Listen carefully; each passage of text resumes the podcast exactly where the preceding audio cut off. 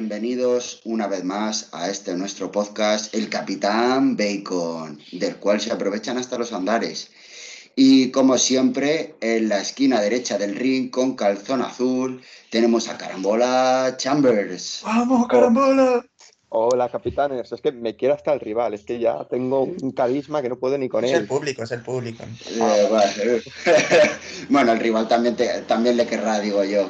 Sí, Y Le quiere pegar en la boca el rival.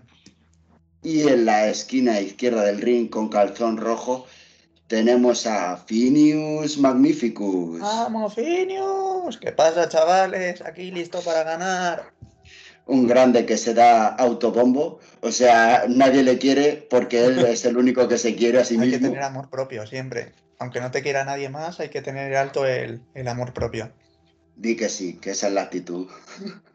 y yo soy el puto rosa, el mediador que menos medie de todo el mundo. Y entonces vamos a empezar el combate como siempre. Y empieza golpeando carambola. Así que adelante. Bueno, pues y sabiendo que esto es un especial deportivo, eh, os voy a hacer una pregunta muy deportiva, que es así cortita también y, y al pie. Os va a hacer reflexionar porque tenéis que pensarlo y sé que va a ser complicado, pero como siempre os respondo yo primero para daros un poquito de bola que la penséis. Y nada, la pregunta es mm, vuestros mejores recuerdos deportivos, da igual eh, de que sea de cualquier deporte. Y deportivo me refiero no que los hayáis vivido vosotros en primera persona practicando deporte, sino que un recuerdo que tengáis maravilloso. Entonces, El- mientras vais... di- di- El mejor de todos. O mejores, me da igual que me digas uno que me digas cinco, porque hay veces que no se pueden comparar. Entonces, por ejemplo, yo os voy a decir dos. Uno es muy concreto y los otros son, son varios. El más concreto, eh, a lo mejor alguno de vosotros me apostaría bastante a que lo decís, es el famoso gol de Ramos en Lisboa. Yo creo que Sí, Es que, probablemente... eh, eh, es que esta, esta pregunta Sí. se responde sola. claro. Sí, sí, ese iba a ser uno de ellos. Es el recuerdo futbolístico a mí, para mí, por, por antonomasia. Es que me acuerdo perfectamente desde que remató de cabeza hasta que veías la trayectoria del balón. Esos momentos, eh, pues para mí son historia mía de, del deporte, porque fueron 93 minutos de, de bajón, de, joder, después de todas las semifinales con Mourinho, otra vez volvemos a caer con Ancelotti, otro año que toca volver a empezar de cero y encima este hemos llegado a la final y estaba yo de un bajón tremendo y el gol de Ramos fue el subidón por todo lo alto. Entonces, para mí ese es el recuerdo futbolístico. Y luego, dentro de los otros recuerdos deportivos que tengo, unos recuerdos muy bonitos son con la Fórmula 1, cuando Fernando Alonso estaba en su máximo esplendor y cuando me empezó a gustar la Fórmula 1 en el año 98-99, el, el duelo Schumacher-Hakkinen, pero sobre todo con Fernando Alonso de lo típico, despertarme para ver el Gran Premio de Japón a las 7 de la mañana, las luchas de Schumacher con Alonso. Entonces, para mí, mis mejores recuerdos deportivos son la Fórmula 1 de, de esos años y de cuando empecé a, a verla y el gol de Ramos. Así que ya os doy pie a vosotros para que sigáis. Pues venga, pégale, Phineas. Pues yo diría, hombre, tengo muy fresca el recuerdo ese que has dicho tú de Lisboa, que estaba con el puto rosa, de hecho. Y eh, también destacaría el Mundial de Baloncesto de España, bueno, que ganó España en, en Japón en 2006. Ostras, también. La con final contra Pepu Grecia. entrenador, que fue tremendo. Alonso también, recuerdo esa, la, cuando comenzó la, la Alonso manía y esos mundiales que fueron 2005, 2006 o, o por Sí, ahí por ahí, sí, sí, sí. Igual también, yo soy súper súper de Alonso, alonsista, aunque tiene un montón de, de haters. Y bueno, obviamente el, el gol de Iniesta, el, el mundial de, de 2010. Tam- También, también. Así a- que se me vengan a bote pronto esos. Ah, Obviamente habrá muchísimos más que Sí, pero ahora al, según vayamos hablando seguro que aparecen muchos más. al final ese es lo primero que te queda, de uy, venga, recuerdo deportivo, y al final todo nos surge el gol de Ramos y luego también pues otro de otros deportes, pero yo creo que vamos a repetir bastante. Eh, pues sí, vamos a ver, es que mm, el, gol de Ramos, mm, de hecho, eh, tú, tú hablas de la trayectoria del balón y demás y demás. Yo es que voy más allá, o sea, recuerdo, de hecho, paso por paso todo lo que hice yo durante ese día. O sea, no se me olvidará nunca que fui a, la puerta del Bernabéu porque habían venido unos amigos míos de Cáceres que ellos sí vieron el partido dentro del Bernabéu. Volver a casa y estar con vosotros tres, que luego Carambola se fue a verlo con, con el Big Gabri. Yo me quedé con, yo me quedé con Finius y me acuerdo de estar todo el partido comiéndole la oreja. Vamos a palmar con un gol de Godín por una cantada del puto Casillas todo el partido le comí la oreja con esa mierda y él siempre me decía, hasta el rebote de toro. Todo el santo partido, o sea, en bucle, en bucle. Y entonces, el, gol de Ramos, em, recuerdo de, saltar los dos en mi salón, abrazarnos, como, no sé, es que fue algo tan, tan espectacular que a día de hoy veo ese gol y me, y me emociona, ¿sabes? No sé, me ponen los pelos de punta, la piel de gallina por todo, todo lo que supuso. Supuso romper una mala racha de, me parece que eran de 8 o 10 años sin volver a oler una Champions, eh, contra el Athletic, que era el máximo rival. No sé, fue, además nos quitamos toda la presión, no sé, fue un momento eh, totalmente, pues de éxtasis. O sea, fue mm, éxtasis. Y luego el gol de Iniesta, por supuesto, porque con el gol de Iniesta yo tuve la sensación de, ahora sí, que ya he visto todo lo que tenía que ver en el fútbol. O sea, he visto a mi Madrid ganar ligas, copas, Champions y he visto a España ganar un mundial. O sea, ya no me queda nada más por ver.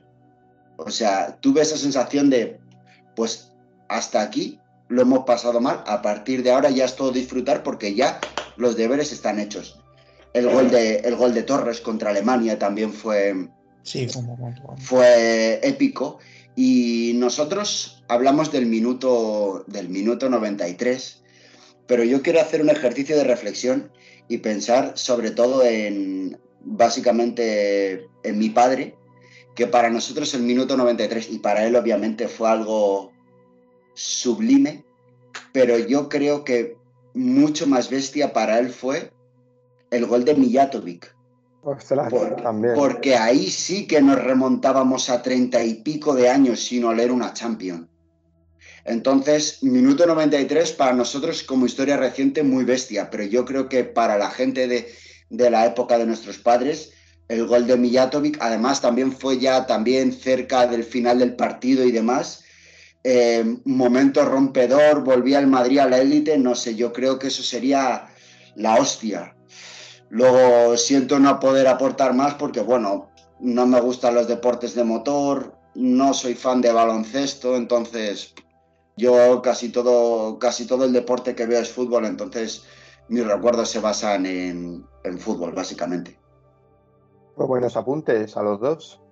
Y nada, ahora dejamos a, dejamos a Finius que golpee. Bueno, pues ahora, de hecho, está siendo la, ceremonia de, clausura de los Juegos Olímpicos. Y bueno, era un poco para, preguntar, va a ser breve, ¿eh? porque bueno, ya según la respuesta, eh, a ver si, si algún deporte más os, os, llamaba la atención de todos los que son atletismo, eh, pues badminton, boxeo, todos los que se hacen en los Juegos Olímpicos, ¿o no? ¿Y por qué? Pégale carambola. Llamar la atención, pero de, de verlo sin que sean Juegos Olímpicos, ¿te refieres? O sea, me gusta tanto este deporte con que no sean Juegos Olímpicos, lo veo.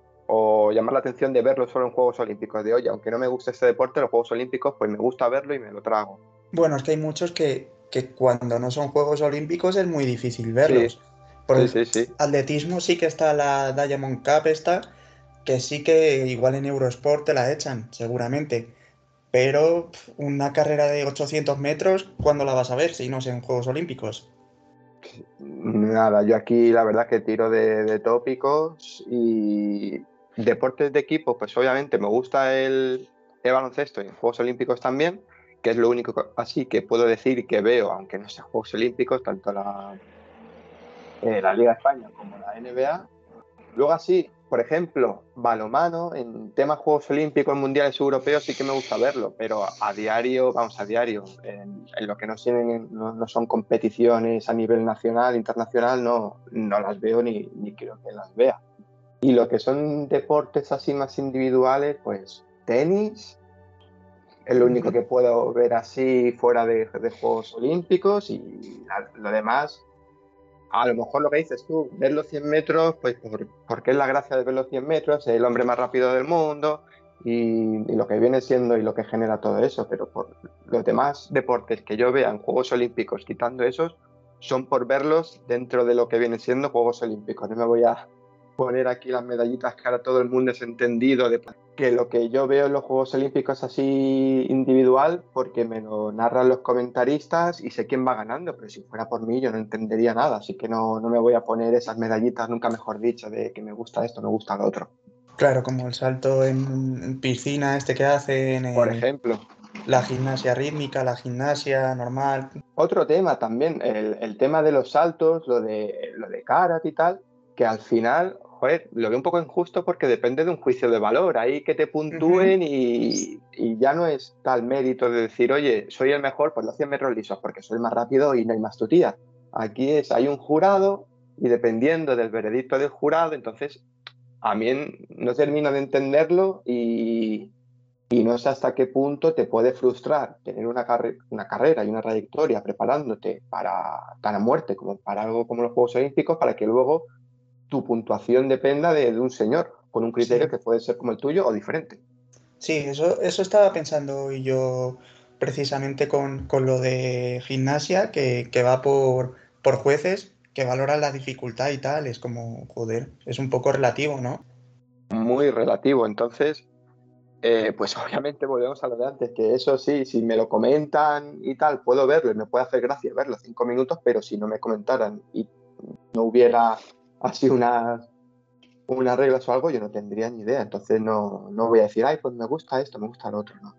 Básicamente no, soy sincero en este aspecto. Vale, yo, yo comparto contigo lo del balonmano, el balonmano sí que está, está guay. Y este año lo, lo que he descubierto que, que, está interesante es el que antes lo comentaba, el, el waterpolo, joder, está que no sé cómo son capaces de, hacer todas esas cosas ahí en la piscina que le añade dificultad. O sea, es un deporte cojonudo. Pero, pero, a la vez, y dando una buena, una buena noticia al, puto Rosa, en los Juegos Olímpicos también está el fútbol. Y también eh, participa España. Vamos a ver, es que eh, a mí, como deporte, me gusta, es verdad, el fútbol, porque el baloncesto no me hace tilín. A ver, al final, luego pasa lo que pasa, que a ver si, va, si voy a ver un partido de la Liga de Waterpolo de España, tal, pues no.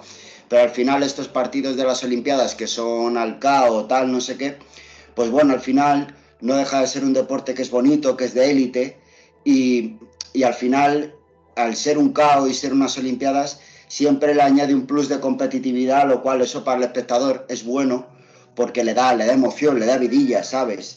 Entonces, es, mm, sí me resulta, o sea, me resulta agradable, veo, puedo ver waterpolo, puedo ver lo típico 100 metros lisos, eh, también vi un partido de hockey hierba, eh, saltos de pértiga, tal, pero, pero habas contadas y, y cosas, cosas muy concretas. Entonces, como deportes son bonitos todos y, tienen su rollo de competitividad y tal, pero, pero mm, sin más, o sea, fuera de las Olimpiadas yo no vería, por ejemplo, un partido de waterpolo o de balonmano.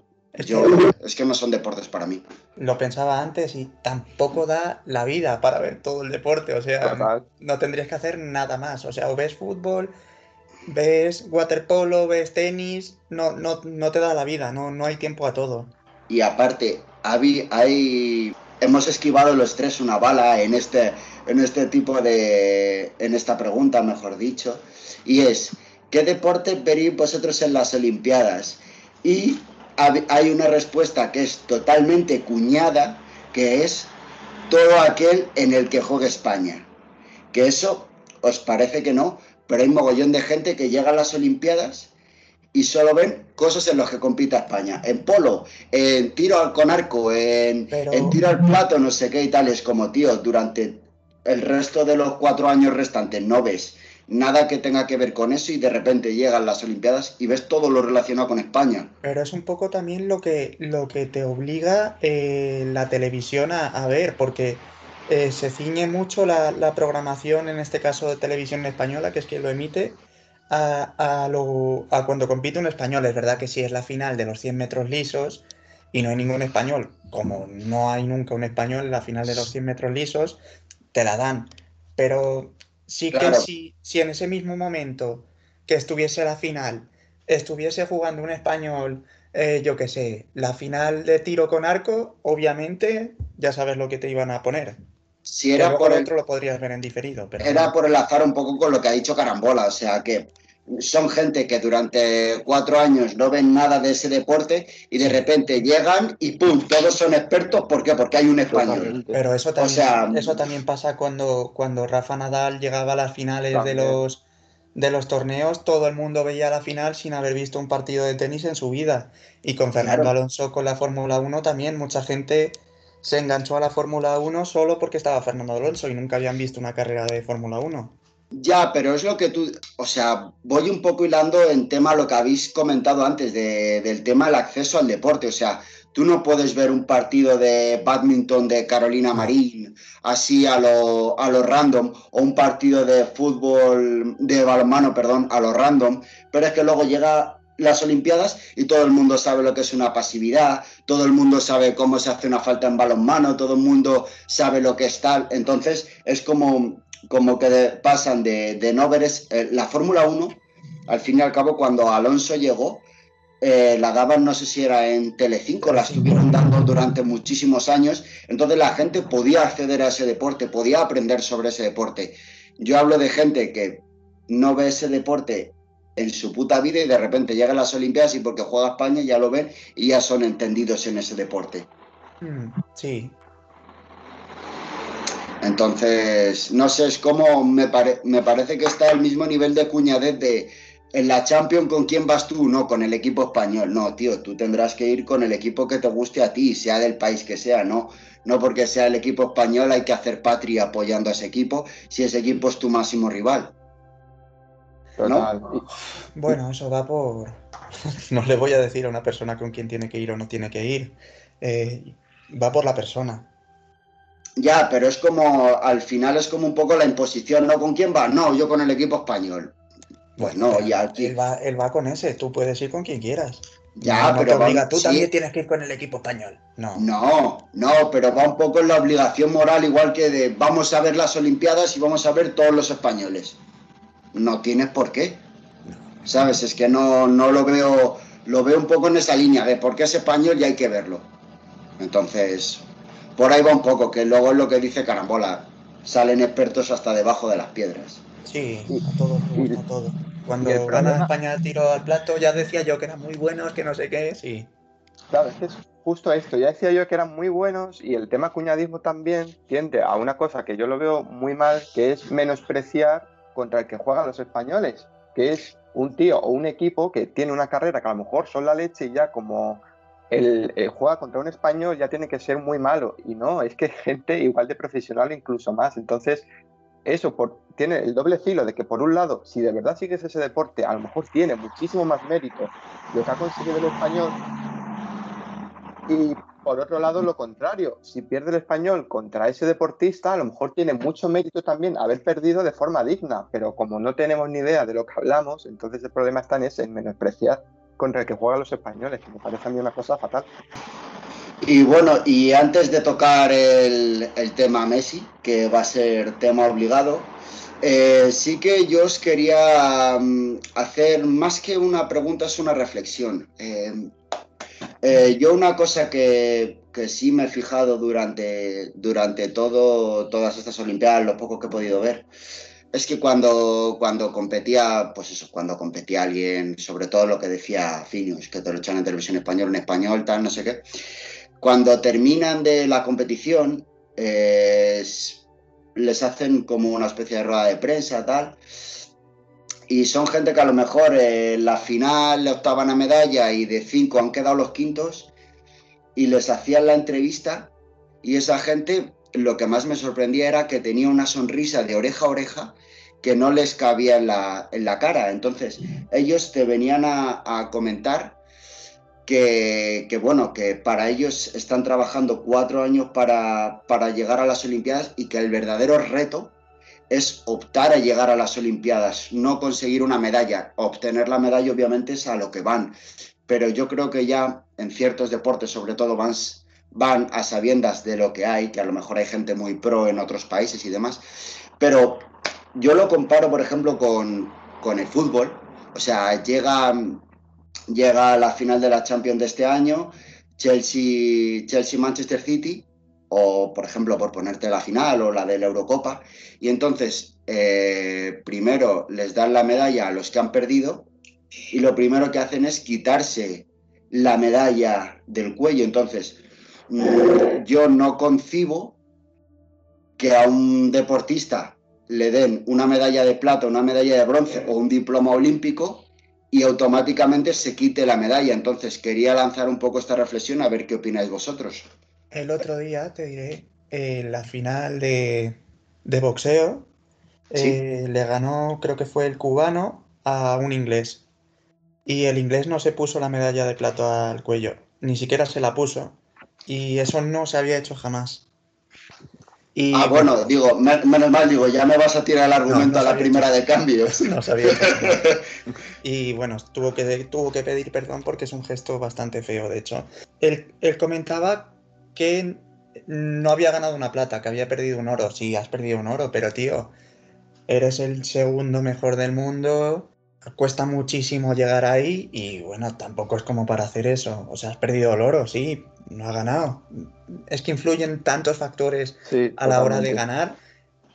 Haber descansado bien esa misma noche, eh, el entrenamiento que has llevado, la alimentación, los últimos días, un detallito mínimo, que pises mal y que, y que justo el rival te dé un golpe, así en todos los deportes, que una canasta entre o no entre. Mira Estados Unidos, empezó fatal y ha acabado ganando la, eh, el torneo, o sea, ha ganado el oro. Influyen muchas cosas a lo largo de las Olimpiadas, como para que ganes una plata y no lo celebres, o bueno, tampoco hace falta ahí que lo celebres a nivel del oro, pero joder, que está muy bien. Y así igual con los terceros, cuartos, quintos puestos o lo que, o lo que sea, que estar ahí es ya que eres un, un deportista de élite y, y estás por encima de, de muchísima gente. Seguramente te puedas dedicar a eso profesionalmente, puedas vivir de ello.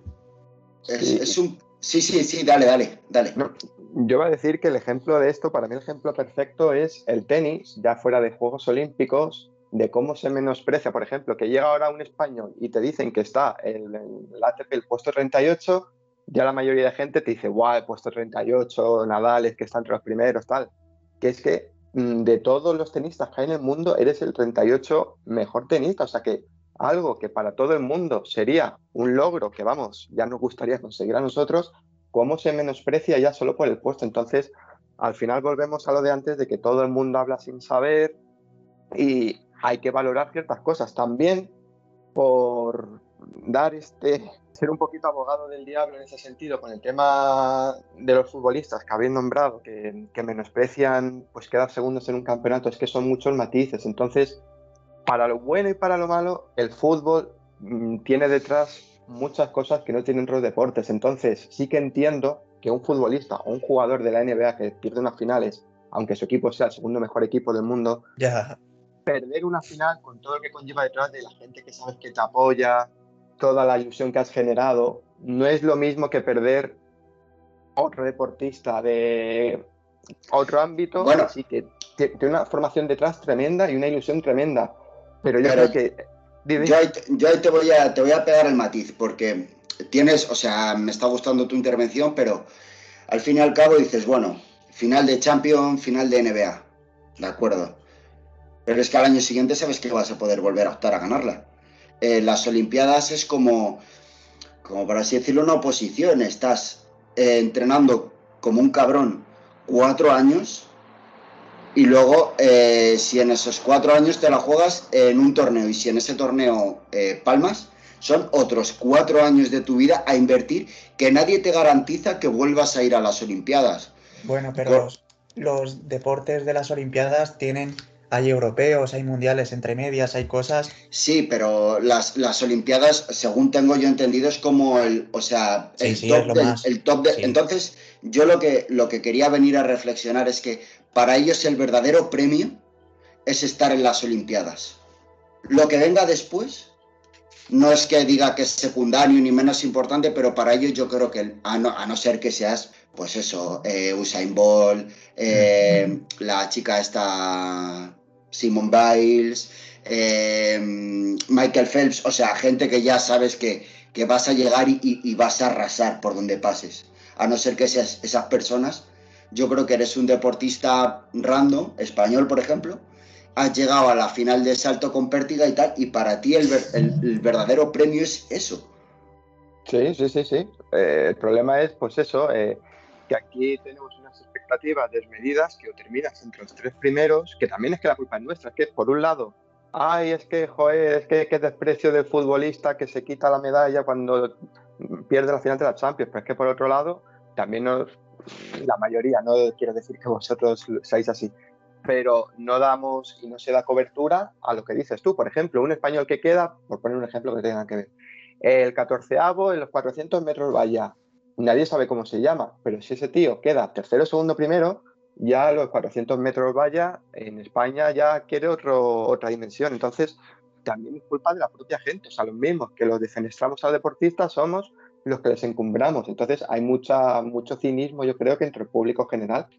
Esto es como en el capítulo de Los Simpsons, ¿no? Que entra, entra Homer al, al bar de Mo y están los isótopos y dice que están jugando a la final pero van perdiendo. ¡Wow! Menuda mierda de equipo, no sé qué tal. No, no, espera, que están remontando. Yo siempre creí en los isótopos y soy fan de los isótopos. Entonces, es un poco eso, o sea, que aquí rápidamente matamos o, salvamos a, a la gente, hacemos juicios de valor muy rápido y entonces en cuanto que una persona es buena, todo el mundo es de esa persona, todo el mundo la sigue, pero luego cuando esa persona, por lo que sea, no mantiene el nivel o tal, automáticamente queda relegada al, a la nada. Eh, es que es justo eso también, sí, sí. Pues yo creo que si no hay nada más, ya podemos meternos ya 100% en el tema en el tema Leo Messi, ¿no? Que está, está candente. De hecho, estamos aquí de reojo con, con la rueda de prensa que está dando en estos momentos, ¿verdad, Finius? Sí, está ahí, está ahí hablando de. Se ha echado a llorar antes.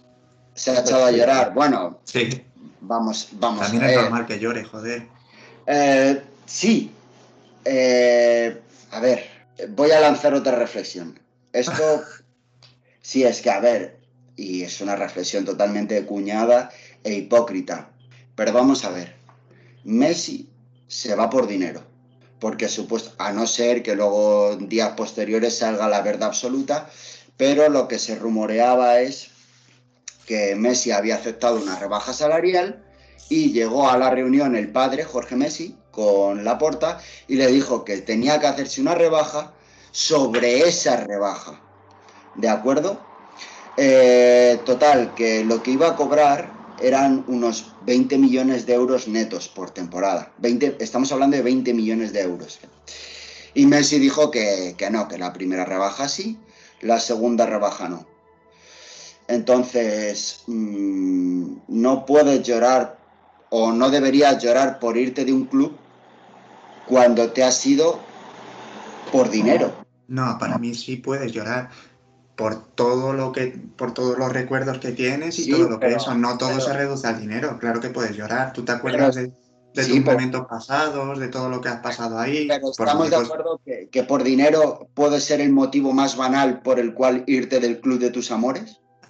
Al final son, son profesionales del fútbol. O sea, obviamente, eso de, de, que de amor a un club lo hay en contadas ocasiones de contados jugadores. Bueno, en este caso a Messi, pero en este caso a Messi sí se le puede incluir por todo lo que por todo lo que ello conlleva, que se le trajeron de Argentina, le pagaron un tratamiento, le tienen en la cantera desde los 12 años. O sea, en este caso, no podemos hablar de Ramos, pero en este caso Messi es el, el clarísimo ejemplo de un hombre que ama los colores de un club supuestamente. Sí, pero eh, como te digo, es profesional del fútbol y él va a ganar dinero como irías tú a ganarlo si fueras futbolista, como iría yo, como iría todo el mundo pero no deja de ser 20 millones de euros al año. Y Messi, recordemos, que, recordemos que, que, seguramente ese hombre tenga dinero para que sus próximas cuatro o cinco generaciones vivan sin trabajar. Ya, pero los futbolistas no piensan así. Es como nosotros a nuestro nivel pensamos, eh, ganar 3.000 al mes o ganar 2.500. Pues prefiero ganar 3.000 y es a tu nivel. Entonces ellos dicen, ¿ganar 20 millones o ganar 30? Pues ganar 30. ¿Por qué voy a ganar 20 cuando puedo ganar 30 y me lo ofrecen en otro sitio? Ya, Cada uno juega a su nivel. Yo, me quedo con, yo me quedo con la frase que dijo Mitchell hace no mucho respecto a la renovación de Ramos por dinero y tal. Y Mitchell dijo, Ramos, aunque ganes menos, tus hijos van a seguir yendo al colegio de pago. Entonces, me oriento un poquito por eso, ¿sabes? Que que aunque gane, es verdad que todos queremos ganar más dinero, pero es que Messi ganar a lo mejor 10 millones de euros de diferencia no le supone nada. Bueno, igual sí, igual sí. O sea, quien le lleve las finanzas a él le dirá, oye, mejor que ganes 30 que ganes 20. Y eso es de, de perogrullo, que ganar 30 es mejor que ganar 20. Eh, no sé, es que ya es una cosa a mí me parece siempre que, siempre que a los futbolistas se les ataca por eso, es como, hipócrita, porque la gente en sus trabajos no haría nunca eso. Y los eh, futbolistas se dedican a jugar al fútbol, ese es su trabajo. Claro que es hipócrita, pero tampoco nosotros tenemos 500 millones de euros en la cuenta, entonces... Claro, pero eh, yo tampoco si yo fuese Messi tampoco me quedaría cobrando menos en el Barça. Es que tú, que, tú ganes mil euros menos al mes depende de tu supervivencia. Que Messi gane 10 millones de euros al año menos no, no interviene en su supervivencia ni la de su familia para nada. Por eso digo que, que, no se puede poner al mismo plano. No, te pues toma desde donde quieras y...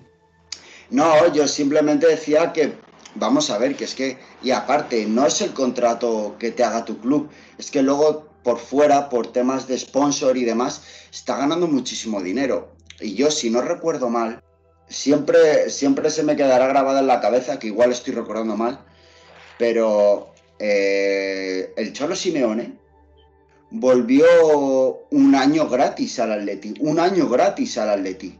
O sea, ese año jugó gratis totalmente. Bueno, pero no podemos convertir la anécdota en, lo normal. O sea, que lo haya hecho Cholo no significa que lo hagan todos, ni que lo vayan a hacer todos, ni que lo tengan por qué hacer todos.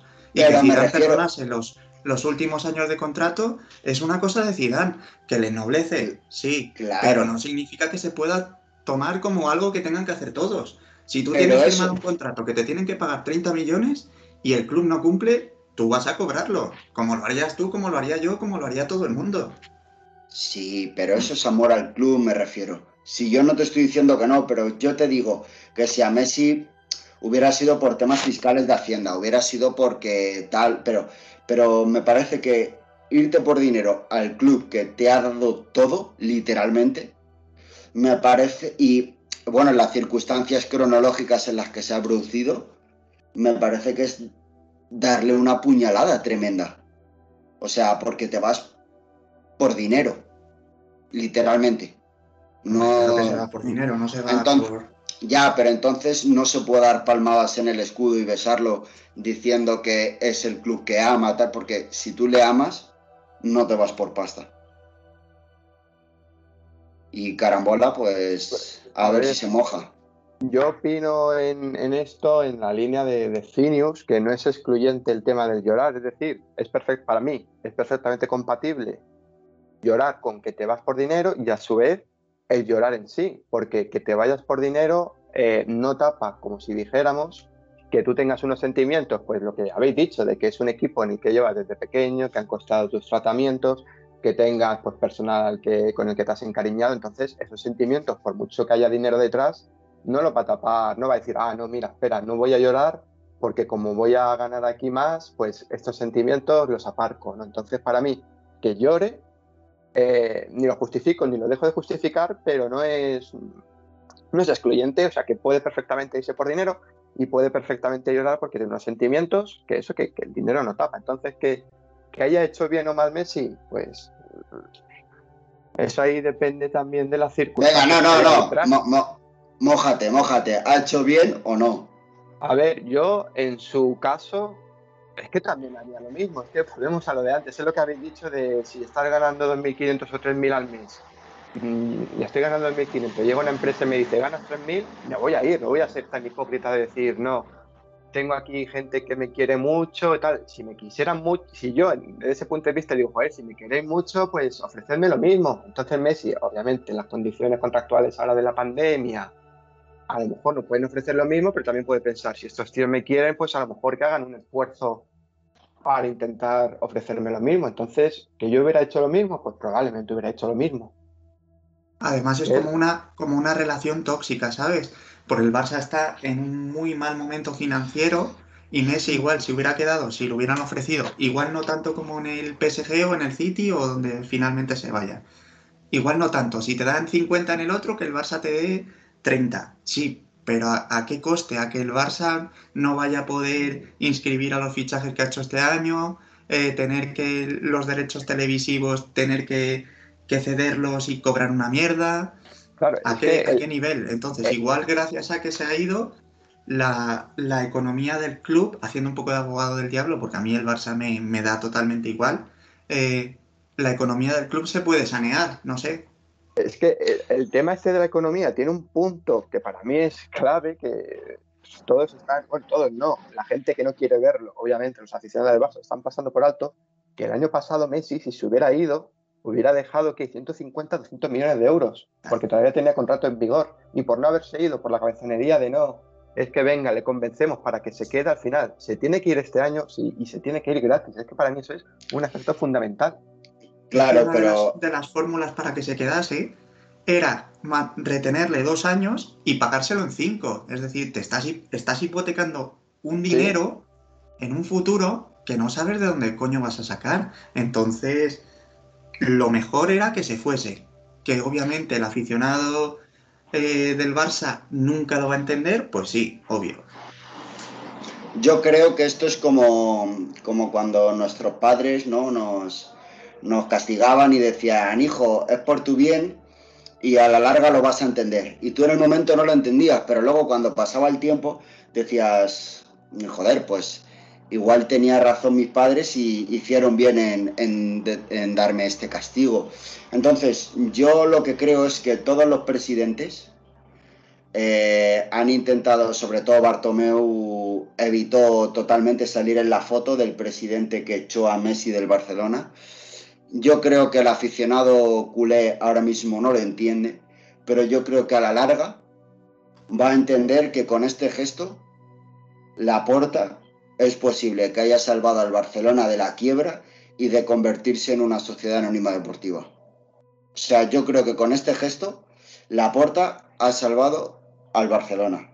Pero el culé ahora mismo solo tiene, solo puede pensar en Messi y no entiende este gesto como lo pudo entender un madridista que se nos fue nuestra gran estrella, que era Cristiano, no quiere estar en el club, el club necesita dinero, le vendemos por 100 millones y ya vendrán otros. El, el culé medio no es capaz de entender esa situación. Hay vida por Messi, hay vida por Messi.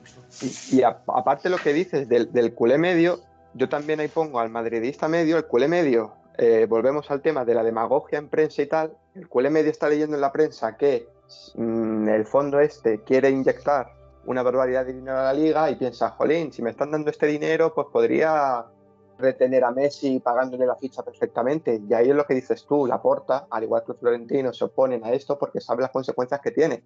Pero si tú al medio en la prensa, porque obviamente la prensa gusta lo que gusta, que es machacar, le estás diciendo que por un lado entra el dinero y que podría pagarlo, y dices, jolín, pues es que este Laporta eh, podría haberlo retenido pagándole lo que quiere Messi, y no, es que eso tiene unas consecuencias que no te está diciendo la prensa. Entonces me parece eso. Es que la, la porta va a quedar. Eh, ahora mismo la porta es el villano también. Mm, por, porque todo esto es muy turbio y aún no tenemos todavía la verdad. Pero la porta también eh, habla en las malas lenguas que llegó a la presidencia sabiendo que era imposible renovar a Messi. Y aún así utilizó el argumento de Messi para ganar las elecciones. De hecho, hubo un candidato que era Tony Freixas, si no recuerdo mal, que según vio las cuentas, dijo, aquí en este jardín sin flores no me meto ni de coña. ¿Sabes? Porque por lo visto la situación financiera es peor de la que ellos esperaban antes de la auditoría que ahora ha desvelado que tienen 487 millones de euros de deuda. Entonces, ¿Laporta utilizó a Messi para llegar a la presidencia? Sí. ¿Han utilizado triquiñuelas para mantener al aficionado enganchado con la ilusión de Messi, Messi, Messi? Pues también, ahora la puerta ahora mismo es el villano, pero yo creo que a la larga la puerta quedará como lo que es la persona que ha evitado la hipoteca del Fútbol Club Barcelona y de la bancarrota, porque el CVC de Tebas, que es lo que ha dicho ahora Carambola, era una hipoteca de los derechos televisivos a 50 años vista. Entonces, yo creo que la puerta ha hecho lo que tenía que hacer. Que lo haya hecho con malas artes o no, ahí ya no entro porque de momento es muy pronto para saber la verdad. Pero yo creo que la Porta ha hecho lo que tenía que hacer por muy poco que le gustase. Además, también se está hablando de, noticia bomba, no sé qué, no sé cuánto, oh, Messi se va del Barça. Coño, hace un año, que no hace tanto, dijo abiertamente que, se iba. No nos acordamos de eso. Sí, sí, claro, del Burofax. Y que se le retuvo contra casi su voluntad. Efectivamente, que han ganado la Copa del Rey este año. Que, el equipo está. Que, no pinta mucho mejor este año. Que si se le hubiera, por algún malabar financiero, podido hacer el contrato, no se iba a poder inscribir a otros jugadores y hubieran sido el mismo equipo. Con la, bueno, el Madrid está igual, o sea que, es el mismo equipo, me refiero a que el del año pasado. Eh, y van a tener las mismas opciones de ganar, de ganar nada. O sea, a nivel deportivo no le ofrece nada más el Barça. Y que Messi no se está yendo en su prime deportivo. Messi no, no, tiene 25, 26 años. Messi tiene 34 y se vaya, o sea, un tío de 34 años. Es que yo no lo entiendo. Pero sí, eh, pero eh, sí que el fútbol de, de Messi, el estilo de juego, no es tan explosivo como un Cristiano Ronaldo, pues como que ha ido adaptando la posición más a más no depende tanto de, del físico. Pero, a Messi, ¿qué le quedaban? un año o dos. Si es que, de Messi ya ha pasado, sí. Si es que, eh, o sea, joder, es que esto iba a pasar más pronto que tarde. Y el año pasado ya mandó el Burofax. Este año ya por fin se ha ido. Entonces, eh, yo lo que no entiendo es ¿por qué? vale, podremos entrar en debate de si es el mejor de la historia o no, pero joder, otros vendrán que harán grande al Barcelona. Es que ahora mismo eh, pongamos el escenario de que, de que es el año pasado y venden a Messi, como ha dicho, como ha dicho Carambola, por 200 kilos o 250, por ejemplo. Sanean el club y te permiten hacer dos o tres fichajes de equipo y te permiten que este año hubieran ganado la liga, hubieran podido optar por la Champions. La gente en serio se va a seguir acordando de es que vendimos a Messi y ahora vamos a ganar sin Messi. No, al final el fútbol también es un poco de... El fútbol es presente, el fútbol no, tiene memoria. Entonces, no entiendo por qué tanta fijación por Messi. Además, un, tío que, tiene 34 años, que a lo mejor ya lo ha dado. o sea, no lo entiendo. Esta, es la, clave que decís vosotros, es que también es, es la clave deportiva, que es que no es alguien que dices, jolín, el año pasado me dio 50 goles y le voy a echar muchísimo de menos porque este año he ganado muchísimas cosas gracias a él. Entonces yo me quedo, cuando se fue Xavi Alonso del Madrid, con, una frase que es muy, muy buena y creo que tiene toda la razón del mundo, y es que uno tiene que irse cuando es imprescindible. A ver, Messi es lo que dice Cinius, que tiene un tipo de juego obviamente muy atractivo, que ya no es lo que era porque prácticamente juega andando, pero ya no es ese Messi que decís vosotros con 25, 26 años. Entonces, que te vaya ahora, que se vaya ahora Messi, como si se fue el año pasado, como si se hubiera ido hace dos años, no supone algo, un, impacto deportivo de decir, jolín, es que ahora ya no tenemos ese, esa referencia que nos daba 50 goles por temporada. Es que tampoco es eso, es que no lo entiendo. Aún así, jugando andando, te sigue metiendo veintitantos goles, casi 30 y, bueno, andando, ¿eh? O sea que no que sí, claro, igual que nosotros, pero nosotros no echamos de menos los goles de, del bicho. Pues por, supuesto que sí, y le hemos echado durante estos tres años mucho de menos. Pero joder, al final esto no deja de ser un negocio, esto es ya Llegará otro. Ya llegará, y ya llegará otro, y si no se llama Mbappé, si llama Haaland, o si no... Eh, sí, Mariano. O Hazard, o Isco. Pero a lo mejor también el fútbol es un, deporte de bloque, o sea, el Atleti sin superestrellas ha sido capaz de hacer muchísimas cosas. Entonces, a lo mejor, no por tener a una, a una superestrella, eh, te garantiza ganar nada, ¿sabes? No, entonces, Claro, entonces va un poco por eso, que al final Messi es un tío de 34 años, han cometido el error de no haberle dejado salir el año pasado, pudiendo haber dejado fácil 200 kilos en caja y le hubieran solucionado mucho la vida al Barcelona, pero nadie quería salir en esa foto, pero, pero al final es que iba, iba a acabar pasando. Entonces... Eh, también digo lo último por, por, apuntar en este tema y por darle la razón a los culés que estén pues muy pesimistas. Yo como culé obviamente hubiera preferido hipotecarme con alguien, por alguien como, como Messi que no eh, haberme hipotecado pues con, los contratos que tiene gente como Piqué, Jordi Alba, Sergi Roberto, eh, Busquets. Entonces decir, jolín, eh, pues a lo mejor los que me están hipotecando y los que están haciendo que mi futuro no sea tan bollante como querría es esta gente y no es Messi, porque Messi al final es una ficha, los otros, si te los quitas del medio, pues no sé. Entonces ahí sí que entiendo al culé. Y lo, malo son los. Cuando ganas tripletes, ganas estetes, que te toca hacer contratos multimillonarios a gente que igual no se lo merece. Ya ves tú, Sergio Roberto. Claro, pero eso eh, no, es, no es el mismo punto, pero joder, eso también lo vivimos en el Madrid con los Galácticos. Aquí se fichaba a golpe de talonario. Llegaba ¿Quién era el fichaje del verano más caro? Pum, el del Madrid, 200 kilos, tal, no sé qué, pin, pin. El Madrid fichando, fichando. ¿Y qué pasó? Que llegó un momento que el vestuario se fue de las manos. Pero que Mariano cobra 5 millones de euros. Claro, a Mariano le han intentado largar al Benfica en varios veranos y Mariano ha dicho, ¿yo para qué me voy a ir si aquí estoy ganando 5 millones de euros? Entonces, cuando tú fichas a golpe de talonario y no lo puedes mantener porque no somos un club estado como pueda ser el City, el Chelsea, el PSG, entonces, y encima te viene una pandemia que arruina todos tus planes económicos, cuando has fichado a golpe de talonario y has mantenido en esta... A mí por eso me gusta mucho la política de la segunda etapa de Florentino respecto al vestuario, efectivamente. Mm, el caso de Mariano es un, un grave error, pero el Madrid siempre ha mantenido un límite salarial. De hecho, los futbolistas que vienen al Madrid, por ejemplo, y si en el caso de que venga Mbappé, saben que vienen perdiendo dinero porque hay un límite salarial dentro del vestuario, porque Ronaldo, a pesar de ser un tío que tenga cinco balones de oro, Ronaldo no ganaba más de 20 kilos al año. Y 20 kilos al año es lo que le pagan a Griezmann o a un Titi en el Barcelona.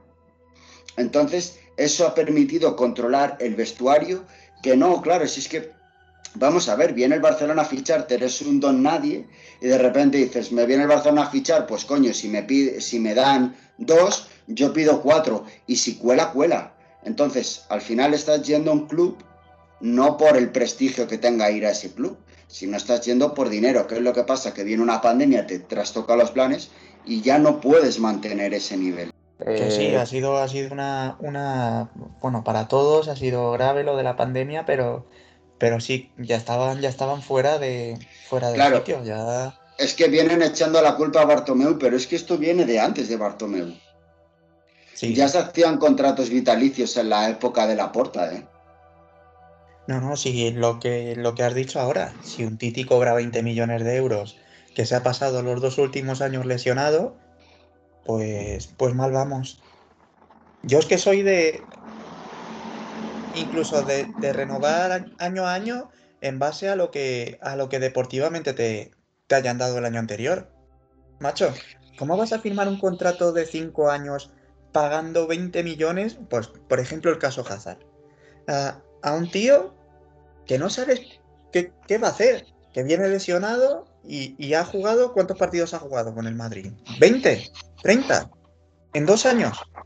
Es que eso no debería haber algún tipo de, normativa. A ti te contrata una empresa lo primero que haces es cogerte una baja de un mes y ya sabes lo que vas a durar en la empresa. Claro, de hecho, hacía, hacía años, no sé si incluso Guti eh, tenía un contrato que no es que renovase año a año por objetivos, es que tenía un contrato por incentivos, que si no llegaba a esos incentivos, a lo mejor le bajaban la ficha o le quitaban, ¿sabes? ¿Qué es lo que pasa?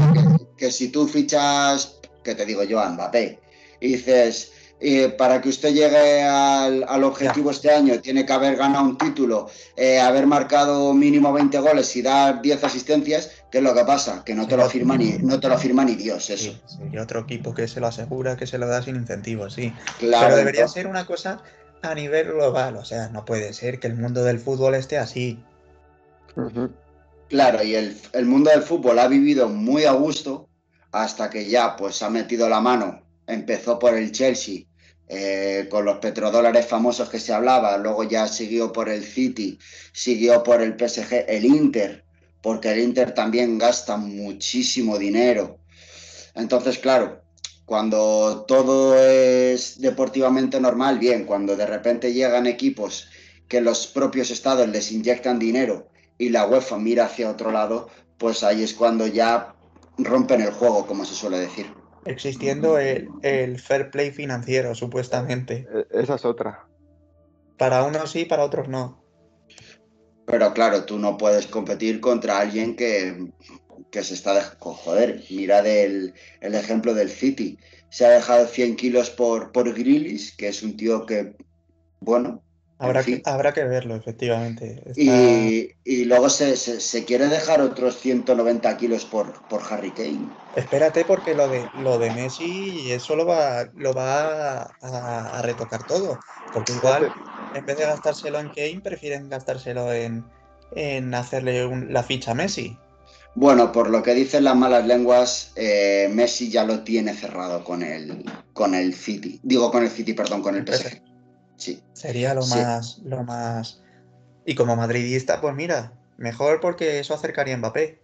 Supuestamente. Eh, es que ahora hay que ver el efecto dominó que se va a hacer, porque claro, ahora hay que reorganizar todas las fichas, porque claro, ahora ya eh, que esto es, pasa muchos veranos, que es el efecto dominó, hasta que no se mueve una ficha, no se empiezan a mover el resto, pero yo creo que por eso te digo que lo de Messi se debía de saber desde hace muchísimo tiempo de puertas para adentro, eh, porque ya lo de Mbappé se sabía que llegado a agosto era cuando se iba a empezar a mover la cosa, cuando ya se sabía que iba a empezar a haber movimientos, entonces, bueno, y de hecho, la famosa frase de Ramos que le dijo a Florentino de, pues verás el equipazo que van a hacer el PSG con Messi conmigo.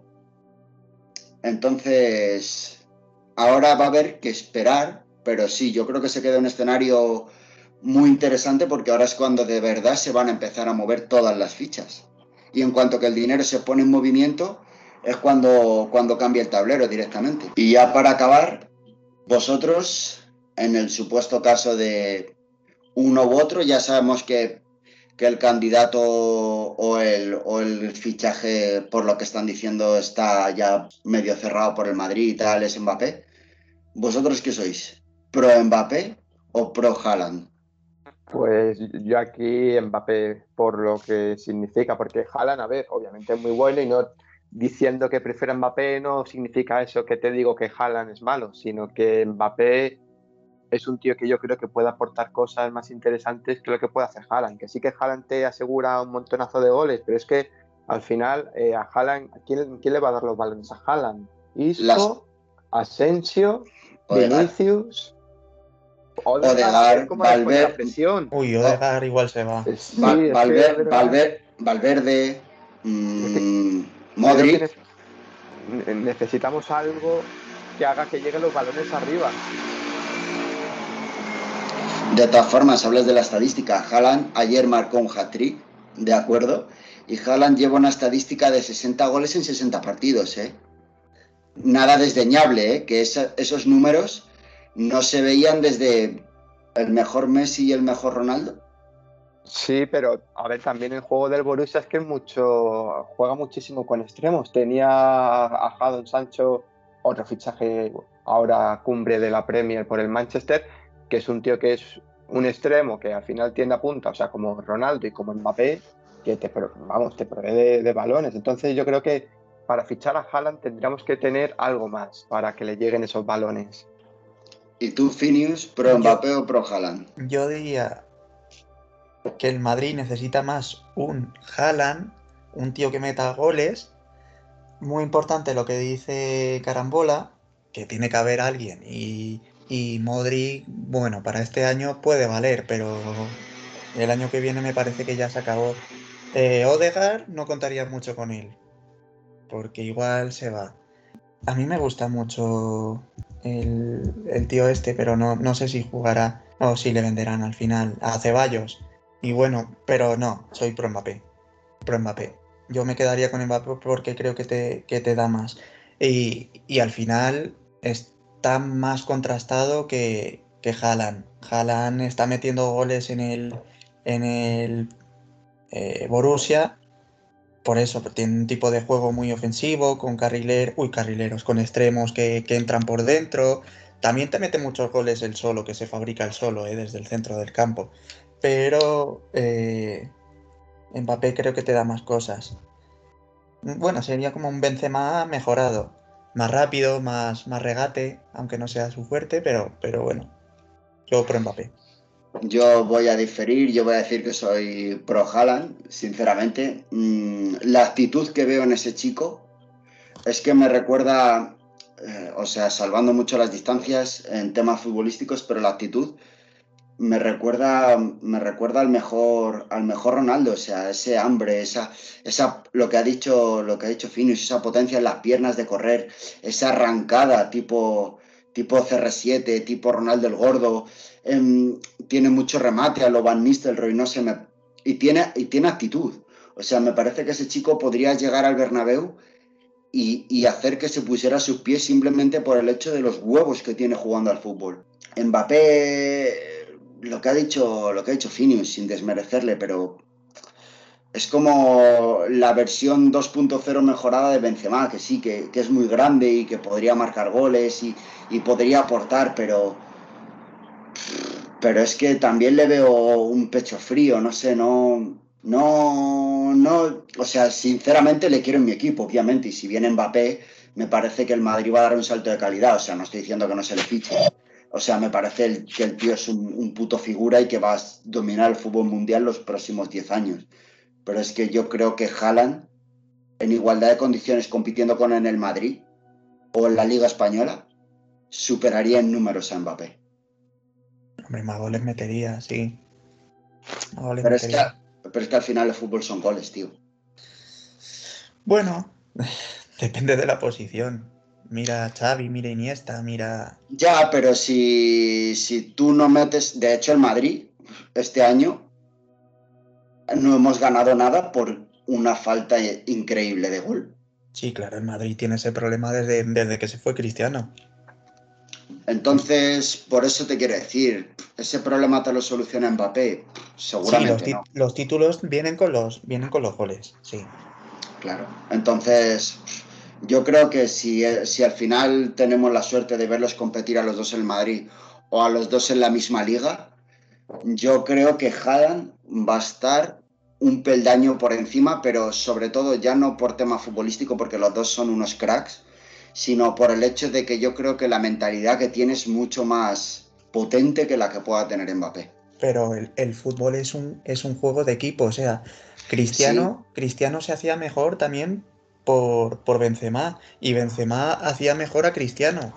Claro, pero es que tú dices, Haaland, vale, a Mbappé, dices, juega con Neymar, juega con Di María, juega con Berratti, juega con Icardi, o sea, juega con gente buena. Eh, a Haaland ahora mismo le quitas lo que ha dicho lo que ha dicho Carambola, le quitas a Sancho, que ya se lo han quitado. ¿Y, quién te queda en ese, en ese Borussia? Hombre, tiene buenos jugadores. No sé. Bueno, a, mí, a, mí, me gusta el lateral izquierdo, me gusta mucho Guerreiro, es verdad. Tiene uno que es americano, que es Reina, que no lo viene haciendo nada mal tampoco, pero no es el PSG. Sí, claro que no. Claro que no tiene jugadores de ese, nivel. Entonces, si un tío que destaca tantísimo con 20 años. Caramoco, ¿no? Caramoco, no sé, Momoco. Si, si un tío destaca tantísimo mm, en una, vale, es la liga alemana, es una liga menor, entre comillas. Eh, no sé, a mí es que me recuerda, ¿a qué te digo yo? A los, es que me recuerda a los grandes, me recuerda a Ronaldo Nazario, me recuerda a Ibra, Van Nistelrooy, a, a CR7, es que, no sé, me recuerda a esos. Mbappé, gran futbolista, pero no, Nah. No me termina de llenar el ojo. Buen resumen. Pues, ¿algo más que añadir? Nada más. Pues vamos concluyendo ya este especial de deportes, que ya se nos ha ido a una horita larga. Sí.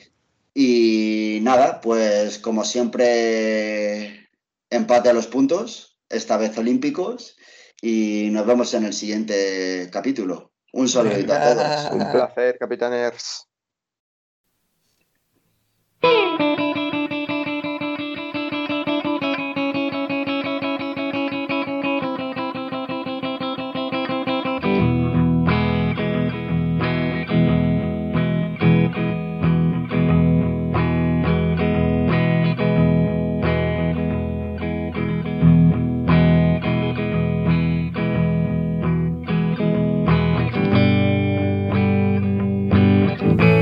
capitanes. con la tocineta.